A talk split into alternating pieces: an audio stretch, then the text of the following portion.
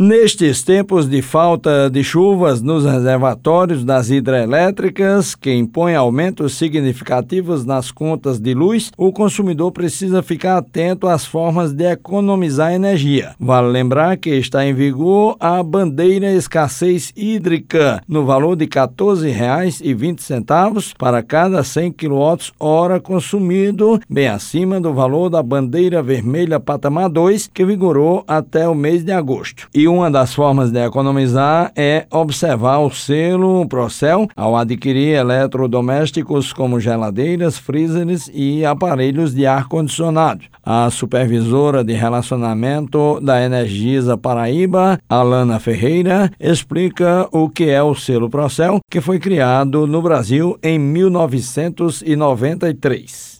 Procel, ele indica ao consumidor os produtos que apresentam os mais altos níveis de eficiência energética, ou seja, são equipamentos que consomem menos energia. Nós temos geladeira, televisão, liquidificador, micro-ondas, vários equipamentos hoje aqui têm esse selo do Procel. Ele é concedido para equipamento, tem todo um trabalho de um consumo menor. Então ele é classificado em letras A a E, onde o A ele indica que o aparelho é mais eficiente e a letra E é menos eficiente. Além disso, ele informa a marca e o modelo do aparelho, o valor do consumo de energia em quilowatt-hora mês, a porcentagem de rendimento energético, consumo de energia em modo stand-by, entre outras especificações. Segundo a Alana, o selo Procel é de fundamental importância para o consumo consciente, aliado a outras atitudes no dia a dia da residência. Ele é muito importante nesse momento que a gente está vivendo, a gente tem um consumo consciente. Além disso, a gente tem esses equipamentos para nos auxiliar, porque com o longo do tempo ele vai reduzindo o consumo no final do mês para você. E aí também uma dica importante é o horário de pico, das 17h30 às 20h30. Se você puder reduzir o seu consumo durante esse período, também vai ajudar muito. Um dos maiores vilões que a gente fala é a geladeira. Se a gente puder, durante o dia, evitar abrir e fechar essa geladeira constantemente, ao planejar